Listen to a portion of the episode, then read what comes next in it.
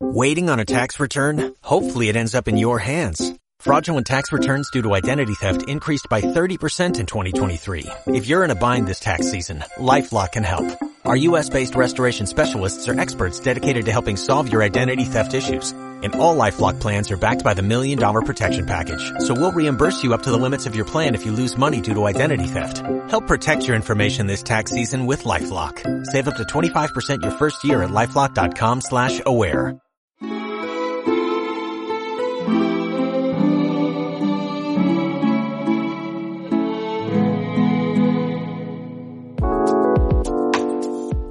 Si tenemos que hablar de uno de los referentes cafeteros de la Argentina, no podemos dejar de hablar de Café Delirante. que desde Bariloche está posicionando el café de especialidad a toda la zona. En este episodio hablamos con José, quien fue el que prendió la llama de este tostador para darle vida a este proyecto.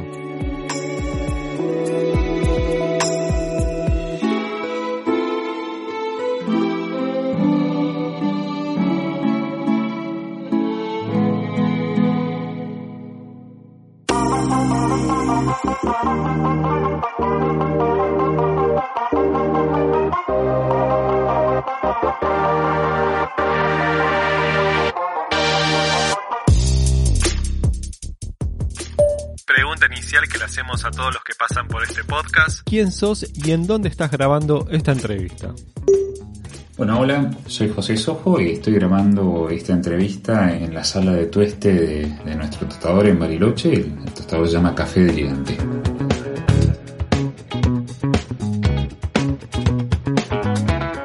¿Cuál es tu primer recuerdo con el café? ¿Cuánta cafeína circula por la vida de José? ¿Cuánta cafeína circula por la vida de José? Por la vida de José.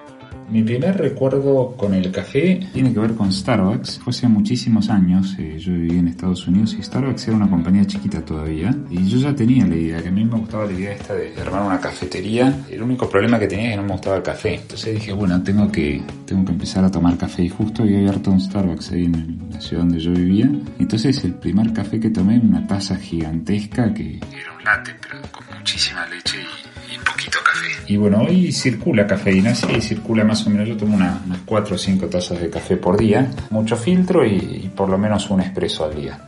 José, ¿en qué momento sentiste que el café se podría transformar en parte de tu trabajo y tu vida diaria?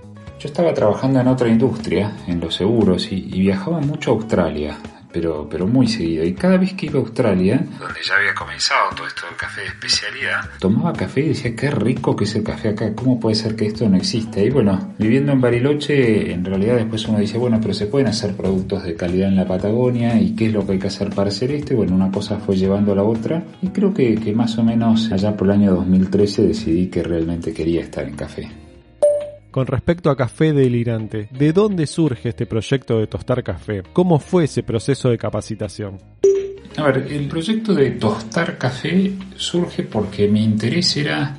Gustaba mucho ya el café, estaba tomando mucho café de, de otras marcas. Yo viajaba mucho en ese momento y a cada lugar que llegaba, lo primero que hacía es sacaba una lista que ya me había investigado antes, me iba a recorrer todas las cafeterías esas y lo que más me divertía era ver esa experiencia. Pero lo que yo quería era hacer un producto, ya no era tanto solamente el servicio de la cafetería, es decir, yo quería elaborar un producto fabricado en la Patagonia que tuviera alta calidad. Y bueno, ya, ya estaba medio fanatizado con el café y así es como, como llegamos a tostar café.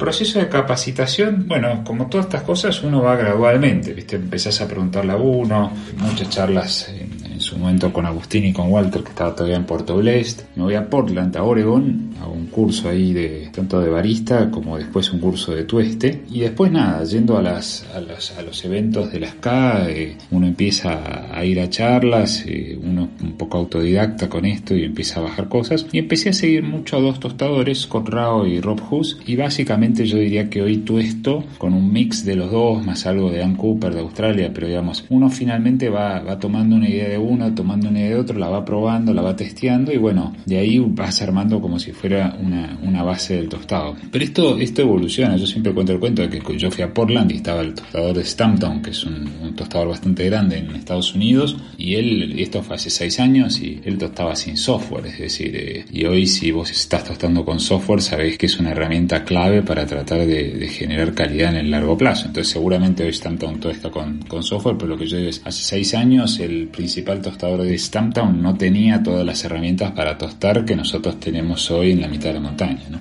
Muchas veces se dice que afuera está lo mejor, pero esta vez quiero hacer una excepción porque en Café Delirante tienen uno de los equipos más avanzados para tostar café. ¿Podés darnos algunos detalles de este equipamiento para los nerds del café? Bueno, me, me gustó lo de los nerds de café. Yo me considero un nerd de café para mí es súper positivo ser nerd del café. En Café Delirante importamos una tostadora que se llama Loring las tostadoras estas aparecieron hace unos 5 años masivamente en el mundo del café de especialidad y revolucionaron el, el, mundo del café de especialidad o el tueste del café de especialidad. Hoy vos tenés tostadores muy famosos como Tim Wendelboe en Noruega, por ejemplo, bueno, muchos en, en Inglaterra, en Estados Unidos, en Alemania que, que, tuestan con esta tostadora, que tiene la particularidad de tener una, un porcentaje de, de, convección en la transmisión de calor muchísimo más altos que en las, en las tostadoras más tradicionales y eso, bueno, nos permite controlar un poquito mejor el tueste que lo que yo puedo lograr si yo nosotros también tenemos una tostadora tradicional donde la llama se aplica directamente al tambor y adentro del tambor están los granos de café. Yo creo que hoy se puede hacer calidad en Argentina, eh, sí, evidentemente, afuera por ahí tienen otros presupuestos y es otro el tamaño del mercado, pero también es otra la competencia, es decir, nosotros en Argentina podemos hacer productos de calidad, con el precio del tipo de cambio tan alto se pone un poquito difícil porque es difícil comprar grano verde de, muy alto precio y tratar de revenderlo, pero no, no tengas dudas de que esto se puede, más hoy que, que vos te metes online y tenés acceso a un montón montón de información y como yo te decía antes, eh, la mayoría de estas cosas son nuevas. No es que acá hay un tostador que sabe muchísimo más que el resto porque hace 50 años que viene perfeccionando su método. Eso no existe. La mayoría de los tostadores que hoy son famosos en el mundo tuestan de esa manera desde hace dos o tres años, no tuestan de esa manera desde hace 50 años.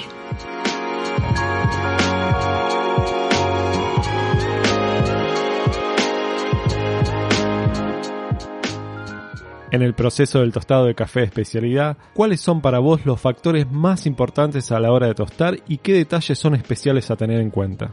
El proceso de tueste en el café de especialidad es un proceso donde el café se tuesta a una temperatura final que, es menor si uno quiere que el café tradicional. Pero esto también son modas, es decir, eh, hoy sí, la realidad es que el, el tueste que por lo menos a mí más me gusta en este momento tiene que ver con tuestes muy muy suaves o, o tratando de que yo no, no, sienta humo cuando tomo ese café y prefiero perderme un poquito de la intensidad pero ganar los otros atributos del sabor del café. Creo que la manera de, de mejorar en el tueste y la manera en que nosotros podemos hacer esto es recopilando datos y probando, probando y probando. Y en realidad todos los tostadores hacemos muchos tuestes que no nos salen bien y bueno, por lo menos es ser consciente, mira, este no salió bien, tengo que prestar más atención en la próxima, tengo que tratar de cambiar un poquito esto, un poquito aquello, pero pero bueno, sí, con el tueste podemos influir en el sabor que va a tener nuestro café. Por mejores o peores tostadores que seamos, sigue siendo muchísimo más relevante la calidad de la materia prima que lo que nosotros hagamos en el tueste para mí.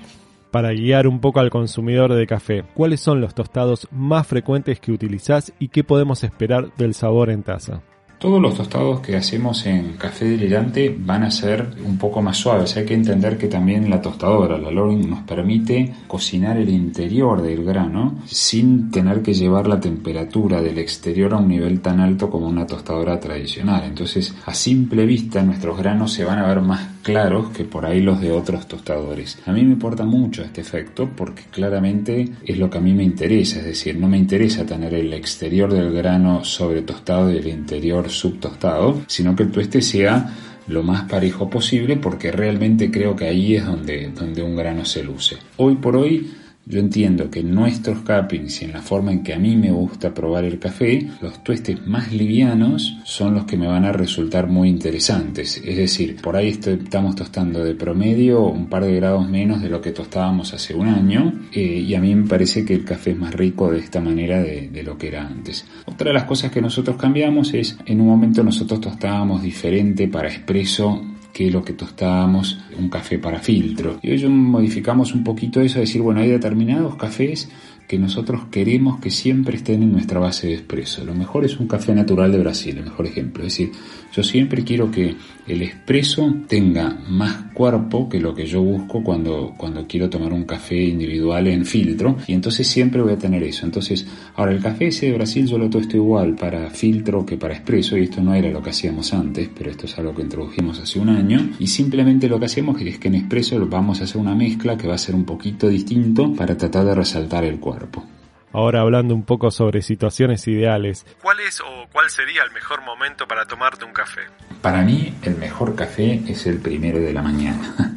Es decir, a mí me gusta mucho el café de filtro, entonces yo me levanto, eh, si estoy en mi casa, no sé, está oscuro todavía acá en Bariloche, por ahí amanece tarde, está todo oscuro, están todos durmiendo en mi casa, yo me muelo el café, lo preparo exactamente como yo quiero, le presto bastante más atención a la forma de, preparar ese filtrado que otro que voy a hacer un par de horas después. Y yo creo que me resulta, bueno, obviamente me resulta café ideal porque como no tomé café por por lo menos 8 o 9 horas, eh, bueno, ya uno empieza a sentir ese, ese deseo de, de, tomar el café, pero también porque, porque es lindo tomarse ese café prestándole un poquito más de atención antes de empezar con, con todas las actividades del día.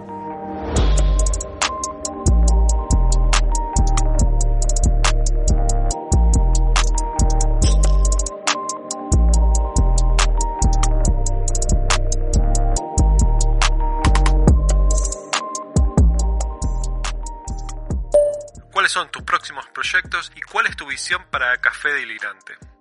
Nuestros próximos proyectos tienen muchísimo que ver con cómo hacemos crecer nuestro negocio de venta minorista de café. Es decir, no puede ser que en Argentina el 99% de la gente compre el café en el supermercado donde, donde compra un producto de muy mala calidad mezclado con azúcar y cree que eso es café. Y eso básicamente habla de nuestros errores en poder comunicar de manera un poco más clara cuáles son las bondades de nuestro producto. Entonces, claramente nuestro proyecto pasa por ahí. Nosotros hoy vendemos desde Bariloche, vendemos online a todo el país en cafedelirante.com.ar y vamos a seguir trabajando sobre ese proceso. En el medio, en la medida en que económicamente podamos hacerlo, sí es nuestra intención continuar con la apertura de cafeterías pero dentro de lo que es nuestra zona de influencia. Es decir, es muy difícil para nosotros, todo el mundo dice, ah, bueno, ¿por qué no ponen delirante en Buenos Aires? Y bueno, porque nosotros vivimos en la Patagonia y no, no queremos estar dando soporte a alguien que está en Buenos Aires, que está muy lejos de donde estamos nosotros como para poder darle el servicio adecuado. Nos parece también que en Buenos Aires ya, ya hay muchas cafeterías y tostadores de especialidad y algunos que son muy buenos, entonces nos conviene por ahí más focalizarnos en, en las ciudades que están más cercanas a nosotros, que pueden conocer nuestra marca un poco más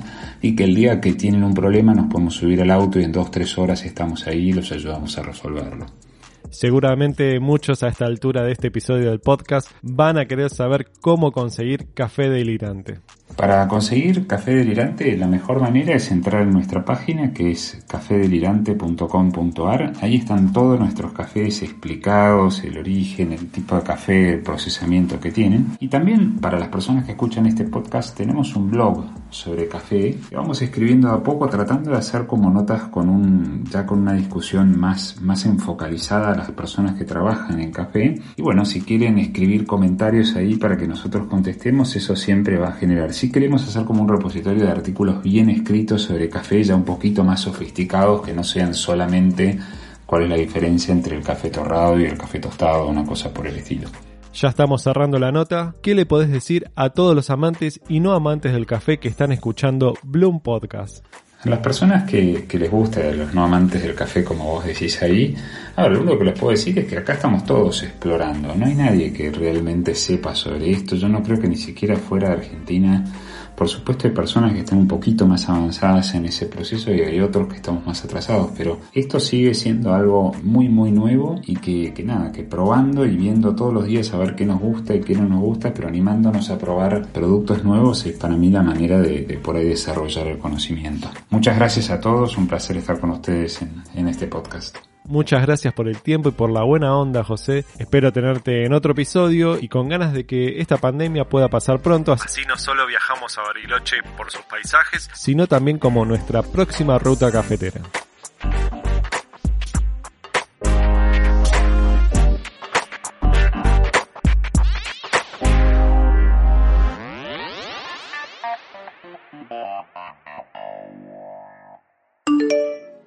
Bloom Podcast. Bloom, Podcast. Podés escuchar este y todos los episodios en Epox, Spotify y YouTube. Y nos podés seguir en arroba hola corchete para estar más informado de cuando sale alguno nuevo.